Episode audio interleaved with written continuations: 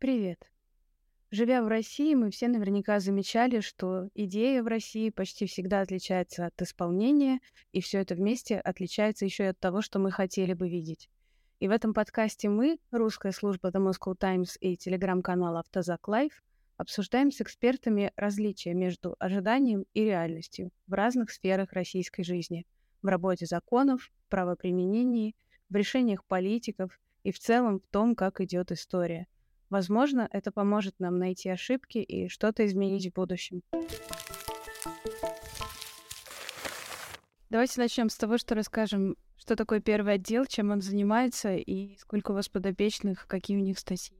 Первое отдел — это правозащитный проект, который защищает тех, кого обвинили в самых тяжких статьях Уголовного кодекса, обвинили в преступлениях, предусмотренными этими статьями. В первую очередь, это государственная измена и шпионаж, это сотрудничество на конфиденциальной основе, такая вот есть новая статья. Это террористические преступления, это экстремистские преступления, но в основном наш фокус направлен на 29 главу Уголовного кодекса. Это преступление против государственной безопасности, соответственно, государственная измена как раз в этой категории. Помимо этого, мы работаем в административных и гражданских делах, в основном связанных с закрытостью. Мы стремимся к открытости, это наша цель.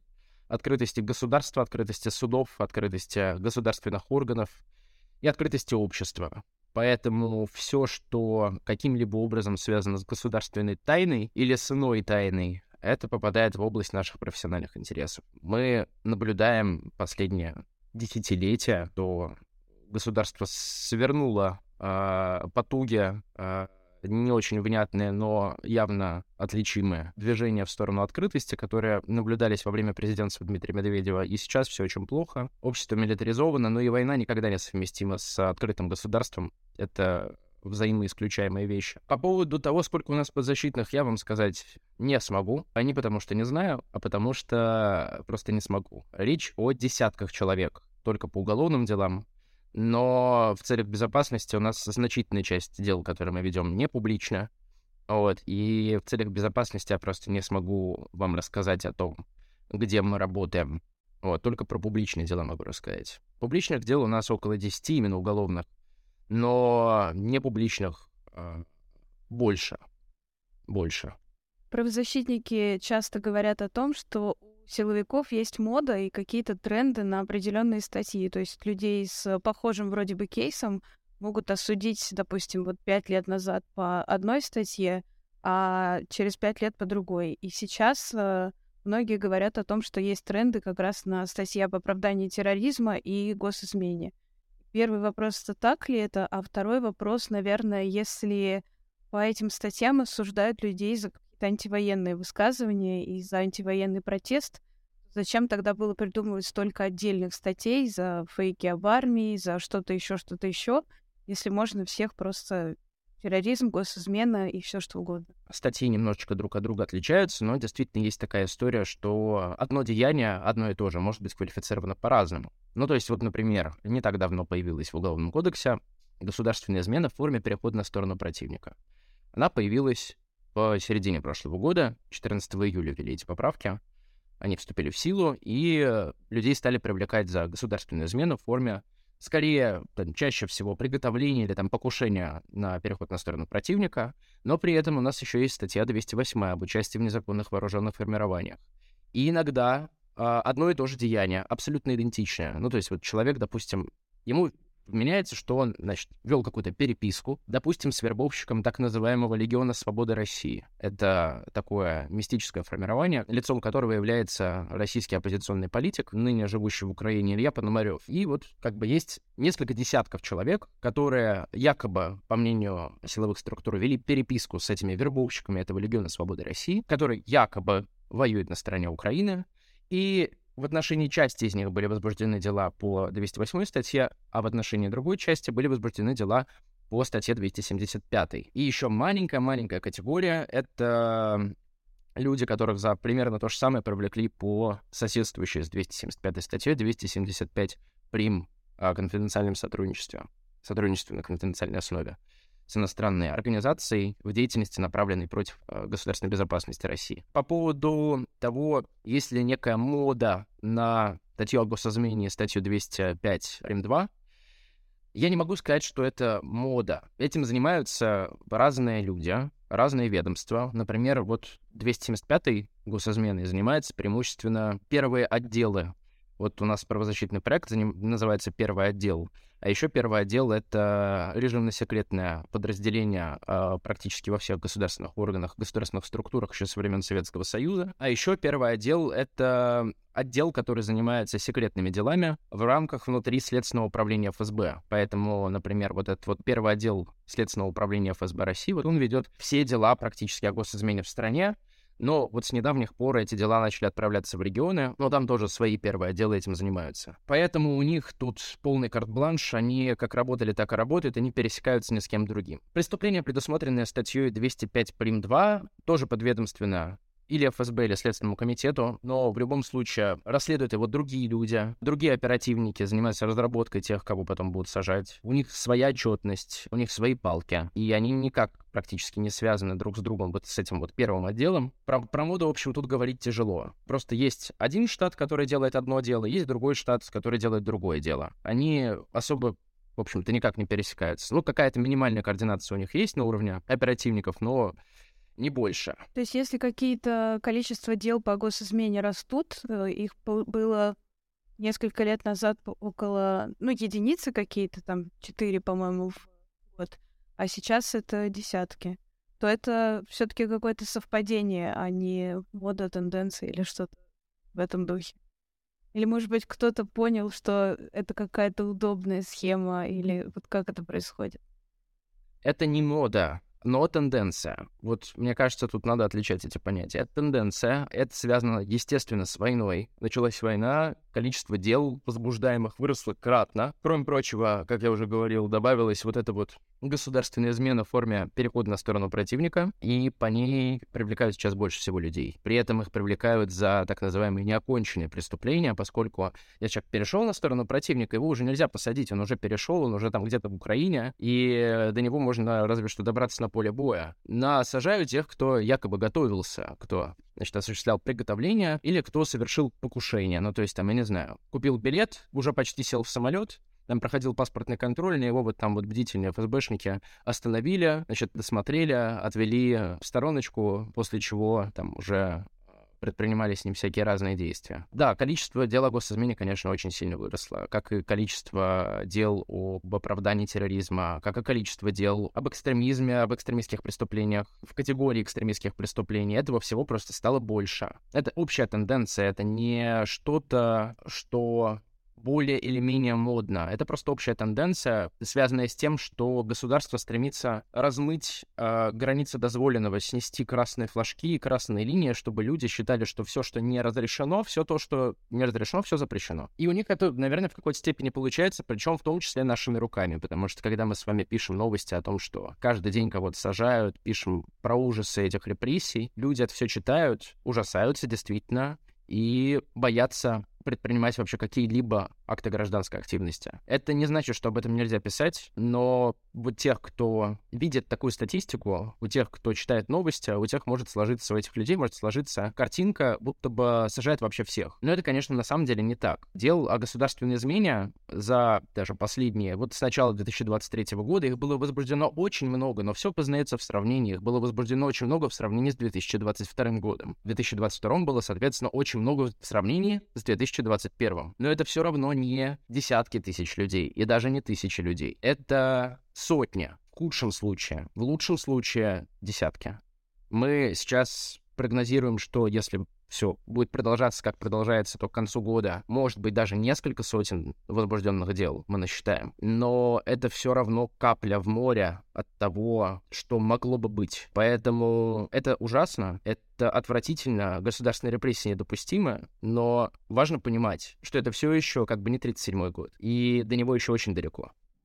Смотрите, у нас основная идея подкаста в том, чтобы сравнить то, как что-то должно происходить по закону и в каком-то идеальном мире, и то, как оно происходит на самом деле.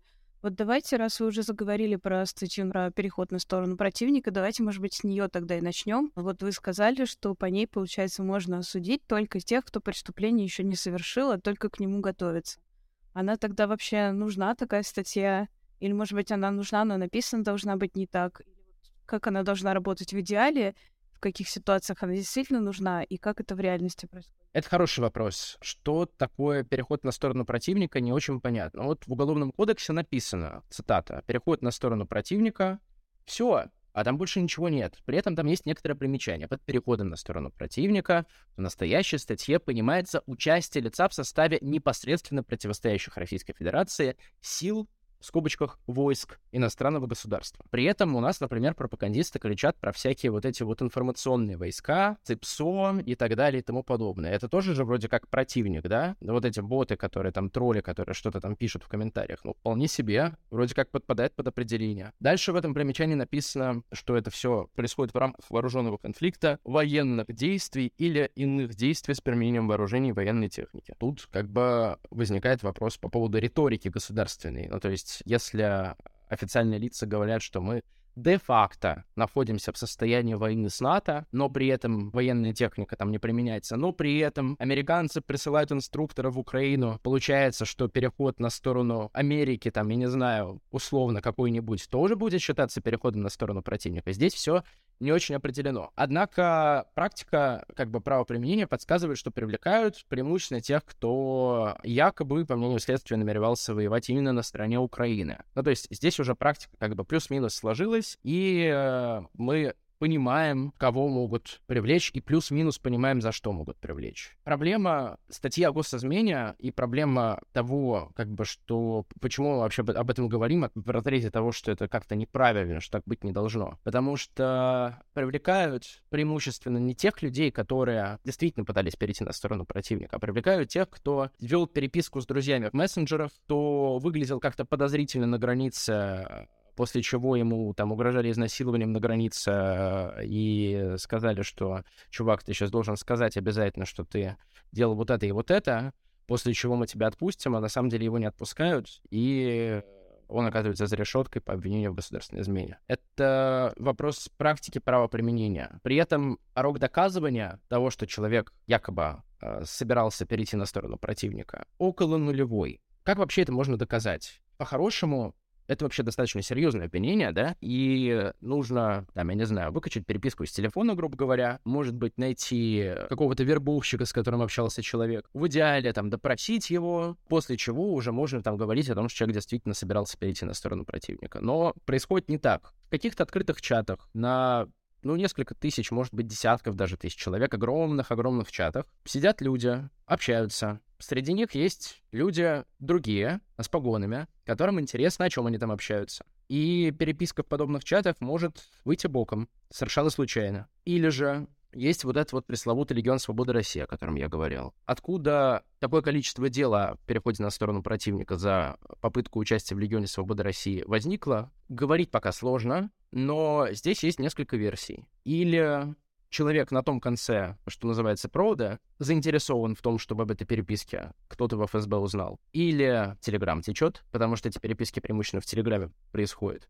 Или Телеграм какие-то данные сдает. Или человек на другом конце провода не просто заинтересован в том, чтобы это куда-то туда попало, а сам является сотрудником. Ну, или еще есть вариант, что внутри вот этой вот типа структуры Легион Свободы России есть нек- некие, а, значит, агенты, которые эту информацию собирают и затем передают. Несколько вот таких вот версий есть. При этом... Вот, э, извините, что я вас перебью. Вот у вас э, есть кейс 21-летнего э, мальчика Савелия Фролова, о котором говорили конце прошлого года, в декабре, и он как раз переходил границу на КПП Верхний Ларс, его там обвинили вот по этой самой статье попытки перехода на сторону противника. И у меня вот лично, как у не юриста, сложилось впечатление, что просто не повезло человеку. Не то, что там за ним следили, а просто какой-то наивный, ну вот как я увидела эту ситуацию, человек, э, у которого на рюкзаке было написано «Слава Украине», он так и пошел через границу, естественно, там вызвал какое-то раздражение. И, ну, как, опять же, вот я не, не как было, а как я увидела эту ситуацию, могу быть не права. И у меня сложилось впечатление, что они не знали там, что с ним делать, но он их чем-то, видимо, рюкзаком или каким-то своим поведением пограничников э, начал раздражать. И у него сначала, получается, были какие-то административные дела, и, получается, они не сразу придумали, что с ним делать, не сразу придумали, какую ему статью выдать. Не надо было, получается, никаких э, агентов внедрять, а просто вот готовый. Я бы сказал, что они его не сразу согласовали, но действительно все было именно так. Он просто привлек внимание своим внешним видом. Скорее всего, это было так. У него был такой поролоновый меч, вот этот вот щит, у него был рюкзак, у него были, значит, штаны, типа тактические ботинки, штаны цвета хаки. И, ну, вот они как бы посмотрели на него, подумали, что подозрительный тип какой-то. Дайте-ка мы его остановим, попросили у него телефон, потом потребовали у него телефон, он им его отдал, потому что они угрожали ему. Ну, в общем, просто ему просто очень не повезло. Они не сразу согласовали с Москвой, что как бы с ним делать дальше. Москва не сразу дала разрешение. В этом деле абсолютно ничего не указывает на то, что Савелий Фролов, вот этот вот мальчик, действительно собирался ехать воевать на стороне Украины. Ничего, кроме его подозрительного внешнего вида и попытки выехать с территории России на территорию Грузии. Ну ничего. Его обвиняют в том, что он якобы должен был из России через Грузию, Турцию, Польшу попасть в Украину, при этом не имея ни одной визы, да? Ну, то есть как он попал бы в Польшу, непонятно совершенно, это остается загадкой. Но, видимо, следствие считает, что как-то бы попал. Видимо, где-то бы там в третьей стране получил, непонятно. Что он должен был вот таким вот путем попасть в Украину, и уже там, в Украине, должен был бы вступить в этот э, Легион Свободы России выглядит как нонсенс. При этом это одно из первых дел, но оно самое показательное, потому что на, по образу и подобию строятся другие подобные дела о переходе на сторону противника. Они все плюс-минус похожи на дело Савелия Фролова. А что с ним сейчас? Вот сейчас май, его задержали, получается, около полгода почти назад. И в Владикавказе, в СИЗО ему можно писать, пока еще как бы до приговора далеко. Если вернуться немножко назад э, к самой статье, то, опять же, из того, что вы рассказывали, и из какого-то опыта у меня сложилось впечатление, что вообще не так важно, что написать в законе. Вот есть много шуток по поводу того, что там в Америке много каких-то законов из 18-19 века не отменили. И главное — право применения. И если право применения нормальное, то может какой-то закон там лежать э, столетий. Вы как юрист согласны с этим или вы считаете, что, что есть значение, что написано тоже, и писать нужно тоже нормально. Я все-таки не как юрист, а как правозащитный менеджер, работающий с юристами. На мой взгляд, вообще, конечно, важно. Должно быть важно, что написано, что написано в законе. Безусловно, должно быть важно. Потому что, опять же, и качество законотворчества у нас очень сильно упало. Но если бы не писалось вот этой вот дичи всей, которая, безусловно, следствие деградации институтов, вот эта вот вся дичь, которая написана, вот этот толстенный уголовный кодекс, который должен был быть, на самом деле, раза в два тоньше, чем сейчас, вот это вот все, что там понаписано, не было бы этого, у нас, возможно, было бы, я не знаю, жить попроще было бы. Потому что те формулировки, которые заложены в законе, создают почву для того, чтобы огромное количество людей можно было бы привлечь к ответственности в рамках какого-то там, я не знаю, уголовного дела, а, которое можно будет возбудить вот так. Потому что подчинены политической воле все, вот начиная от законотворцев, которые это все пишут, заканчивая правоприменителями, которые это все применяют. И э, совсем заканчивая, завершая вот, это вот, вот этот круг порочный, заканчивая судами, которые потом рассматривают эти дела. Все они подчинены политической воле одной конкретной политической силы и э, действуют именно в ее интересах. Не было бы вот такой правовой базы, которая у нас сейчас есть, возможно, жизнь была бы другой. А давайте еще немного назад вернемся к госизмене. Вот мы поговорили о том, что в других государствах есть статья за переход на сторону противника. А зачем нужна статья о госизмене в идеале? Как она работает в каких-то нормальных э, ситуациях? Потому что мне кажется, что если человек будет получать о ней представление только читая российские новости, то у него может сложиться впечатление, что эта статья как раз нужна для того, чтобы сажать журналистов или каких-то очень странных людей, как был кейс, где люди сходили еще до начала войны на свадьбу, где был какой-то ФСБшник, и вот какие-то такие вот странные случаи, и такое чувство, если читаешь российские новости, что статья про госизмену, она для этого и нужна. Зачем-то же она нужна на самом деле? Вот что такое госизмена? Как за нее нужно наказывать? Ну, есть такой институт государственной тайны. В России он тоже есть. Он деградировал вместе с другими российскими институтами, но он все еще как бы есть. Если государственную тайну нормально охранять, то в таком случае за выдачу государственной тайны, реально охраняемой, а не мнимо охраняемой, как сейчас, по-хорошему должно быть предусмотрено наказание. Если человек имеет допуск к государственной тайне, то за разглашение этой государственной тайны, по-хорошему, он должен нести ответственность. И, соответственно, должен нести ответственность тот человек, который эту государственную тайну охранял. Здесь в чем проблема? Институт, как я уже сказал, деградировал с годами. Государственной тайной в России считается огромное количество всякой всячины, которая на самом деле не охраняется, которую вы можете найти в открытых источниках. Например, зайдя на сайт Викимапия и вбив слово «дивизия» в строчку поиска, вы там обнаружите несколько десятков, возможно, действительных наименований воинских частей, они у нас составляют государственную тайну. Они у нас засекречены на самом деле. Поэтому, если что-то сделать в нужном, правильном направлении с Институтом государственной тайны, значительно его сократить, значительно его сократить, уменьшить количество всяких вот этих вот сведений, охраняемых государством, значительно его редуцировать, а то, что осталось в этом перечне охраняемом, действительно охранять соответствующе, чтобы это была конфиденциальная информация. В таком случае статья за выдачу государственной тайны — это нормальная история и допустимо, чтобы она оставалась в Уголовном кодексе. Ровно то же самое как бы со шпионажем. А, если человек собирает сведения, не имея при этом допуска к государственной тайне, пытаясь добыть вот эту вот конфиденциальную информацию, то по-хорошему это действительно преступление, за которое он должен нести ответственность.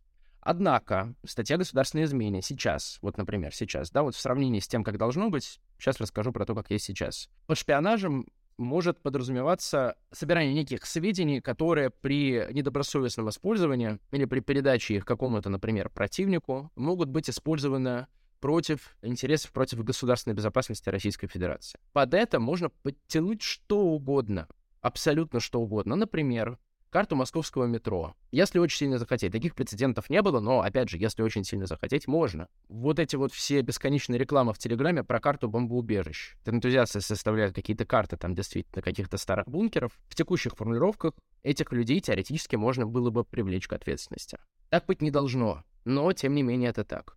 Если, опять же, к идеалу вернуться, и вот, допустим, мы оставили в э, статье о госизмене какие-то необходимые вещи, какие-то данные о ядерном оружии, какие-то данные военные, и все. Сроки такие огромные, их э, нормально оставлять? И как это вообще определяется? Вот, например, у нас э, в подкасте Moscow Times один из гостей Андрей Солдатов на эту тему, когда Э, разговаривал, он говорил, что, в принципе, эти сроки — это наследие какого-то представления вообще россиян о действительности, которое осталось со времен, когда КГБ как-то занимало значительное место в сознании, и люди привыкли считать, что это нормально, что там на 25 лет больше, чем за насильственные преступления, сажать кого-то за гостайну — это нормально. Хотелось бы спросить, как вы думаете, как это должно определяться, какими в идеале должны быть сроки, и как их вообще пересматривать? Какой-нибудь прекрасный прекрасной России будущего. Здесь я снова должен сделать дисклеймер, что я все-таки не юрист и не исследователь, я правозащитный менеджер. Сроки наказаний, вот эти вот 25 лет, 20 лет, вот эти пожизненные, да, это все не способствует той цели, которая изначально заложена в пенитенциарную систему. Пенитенциарная система должна ресоциализировать, ресоциализация, ну то есть обратная введение человека в общество так, чтобы он соответствовал, грубо говоря, ожиданиям. Ресоциализация и исправление. Я не знаю, кого может исправить пожизненный срок. Пожизненный срок — это означает, что на тебя ставят крест, грубо говоря. Ну, то есть тебя навсегда изолируют от общества. Ты просто сидишь и доживаешь свою жизнь в изоляции. Это точно не про исправление. 20 лет — это для многих точно такой же пожизненный срок. Ну, то есть э, никакой разницы для человека, которому 70, а таких людей немало привлекается к ответственности по 275 статье. Никакой разницы для него нет. Э, посадят его на 20 лет, на 16 лет или на пожизненное. Разве что психологическая какая-то разница есть. Потому что ему 70, и потому что тюрьма еще здоровее никого не делала, особенно людей пожилых. Поэтому, конечно, сроки должны быть меньше. И в странах, например, скандинавских, 8 лет лишения свободы — это просто фурор. Это просто вот как пожизненно для них. У нас 8 лет — это относительно либеральный срок. При этом непонятно, какую цель преследует государство. Кроме как демонстративно наказать, выпороть перед толпой, значит, и подвергнуть обструкции. Больше, наверное, никакой. Ну и какую-то, наверное, атмосферу страха создать. Чтобы, да, да, да, конечно. Чтобы, чтобы, люди, чтобы люди так не делали. Ни в коем случае. Ни в коем случае. Не дай бог. Только не всегда понятно, как именно не надо делать. Да, это тоже как бы элемент э, нагнетания атмосферы страха. Потому что если понятно, чего делать нельзя, уже не так страшно. А если непонятно, чего делать нельзя, то гораздо более тревожно. Угу.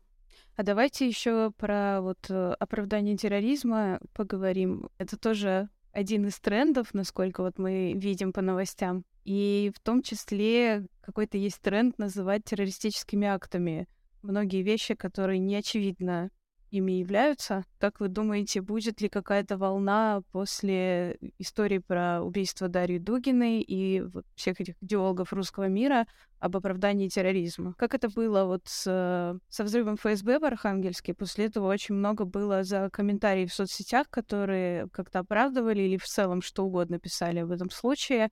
А людей по этой статье массово паковали. Уже есть. Уже есть. И после Крымского моста были возбуждены дела, после взрыва на Крымском мосту.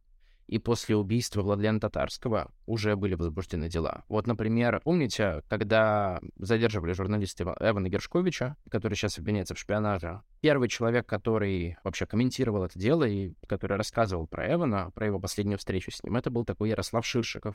Спустя пару недель после задержания Эвана Гершковича к Шишикову тоже пришли по обвинению как раз в оправдании терроризма. Они усмотрели оправдание терроризма в том, что он писал про э, Владлена Татарского. Как раз-таки, да.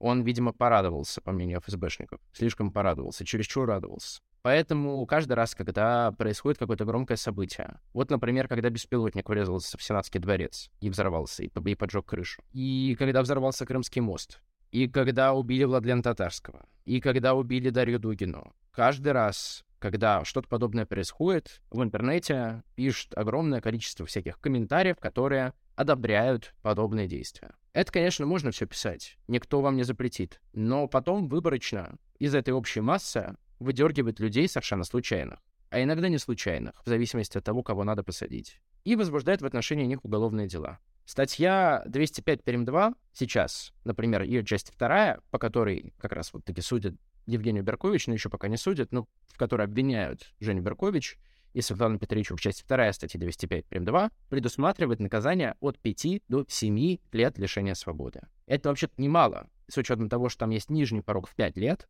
это вообще-то очень немало. Очень немало. А часть первая предусматривает до 5 лет лишения свободы, что тоже, в принципе, очень немало. Поэтому комментарии в интернете — это тренд. Привлечение к ответственности за комментарии с одобрением терактов, вернее, того, что компетентные, так сказать, органы квалифицируют как теракт. Это тренд, это массовая история, этого много. И этого будет становиться только больше. Это дела не то чтобы требующие какого-то серьезного ресурса, по подобным делам всегда проводится лингвистическая экспертиза и ложится в основу дела и потом в основу приговора тоже. Единственное, что требуется от следствия, это проанализировать, действительно ли в том, что человек написал, гражданин написал, содержатся признаки вот этого вот оправдания терроризма. Примерно так же возбуждаются уголовные дела экстремистской направленности за комментарии в интернете. Ну, не примерно, а точно так же. Просто 205 прим 2 в последнее время стало применяться чаще, потому что идет война, потому что терактов э, и, или того, что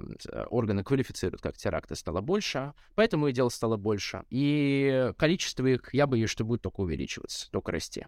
Вот если опять же поговорить о том, что должно квалифицироваться согласно законодательству как теракт, и что действительно ими квалифицируется как теракт, то в случае с э, Дугиной, Татарским и тому подобными историями есть еще статьи о посягательстве на жизнь общественного деятеля или государственного и они, как бы, кажется, больше подходят к тому, что происходит, чем теракт. Я предлагаю здесь обратиться к Уголовному кодексу и к, так сказать, букве закона, что написано там. Статья о террористическом акте предусматривает ответственность за совершение некоторых деяний, взрыва, поджога или иных действий, устрашающих население и создающих опасность гибели человека, причинения вреда, тяжких последствий и так далее и тому подобное в целях дестабилизации деятельности органов власти или международных организаций, либо воздействия на принятие ими решений, а также угроза совершения указанных действий в целях воздействия на принятие решений.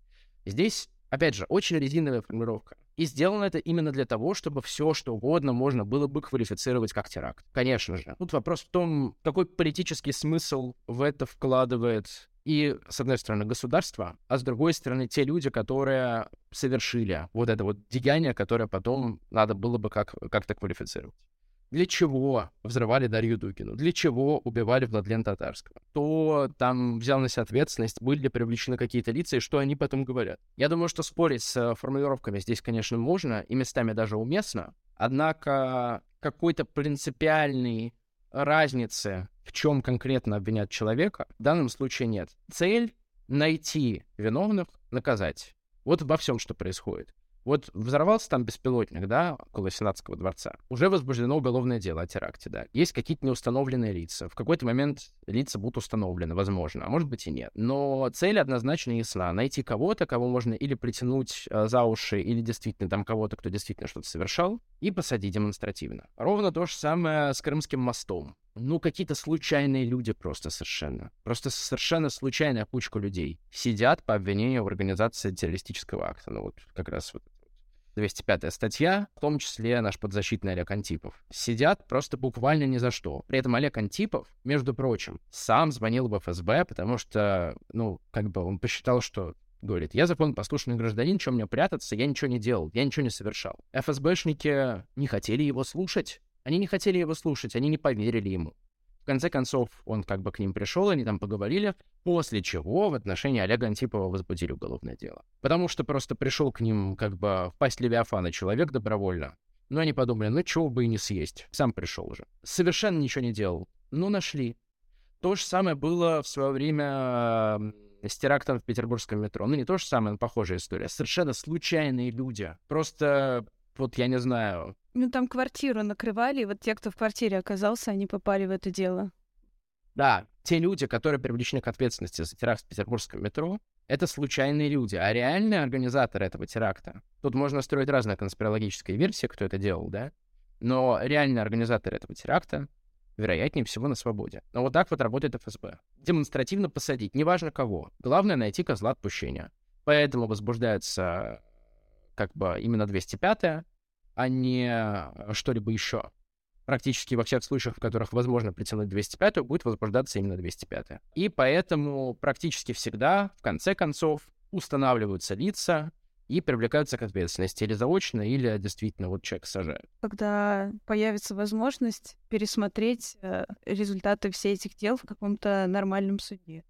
Как это надо будет делать? В заявительном порядке просто взять всех и начать их пересматривать одного за другим, это вообще реалистично ли это? Это реалистично. Дела точно будут пересмотрены однажды. Не сегодня, так завтра, не завтра, так послезавтра. Точно не при этой власти. Непонятно пока при какой. Непонятно, что будет после этой власти. Непонятно, честно говоря, к сожалению, будет ли Россия. Но так или иначе, все эти дела рано или поздно будут пересмотрены. И когда они будут пересматриваться, те люди, которые будут этим заниматься, будут смотреть в том числе на то, как работали защитники, какие аргументы были у защиты.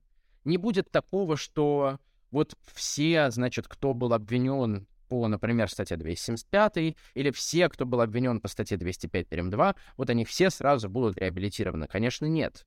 В каждом деле, скорее всего, будут специ... специальные люди, будут заниматься пересмотром.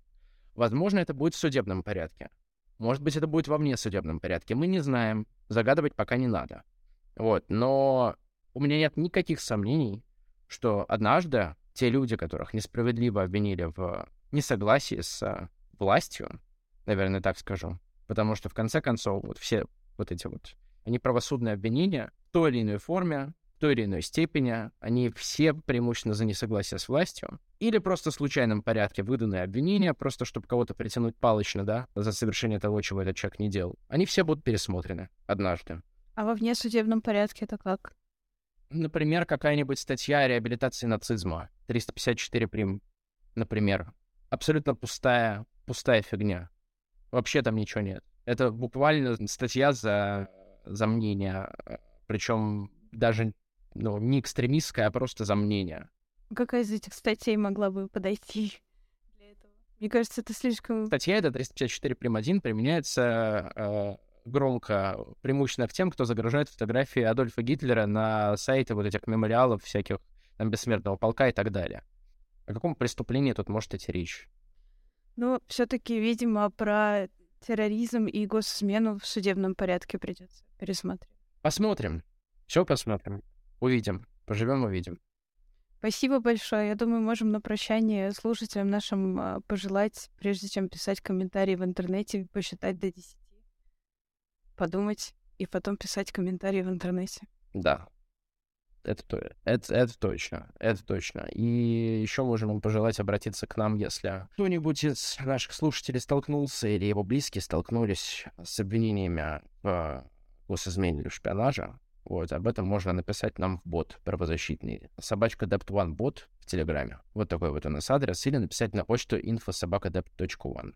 Мы на все сообщения отвечаем, все обрабатываем, всех консультируем. Спасибо большое. Спасибо вам. Спасибо, что вы нас слушали. Подписывайтесь на каналы The Moscow Times и Автозак Live, ставьте лайки и ждите следующих выпусков.